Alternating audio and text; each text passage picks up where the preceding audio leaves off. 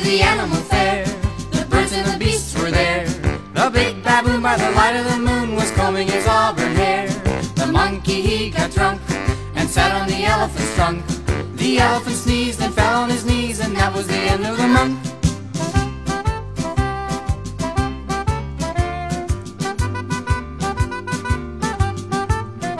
Said a flea to a fly and a flue. Said the flea, oh, what shall we do? Said the fly, let us flee. Said the flea, let us fly. So they flew through a flaw in the flue.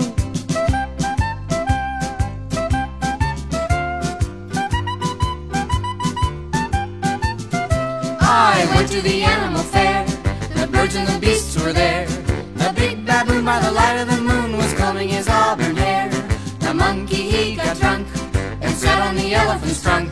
The elephant sneezed and fell on his knees, and that was the end of the month. The month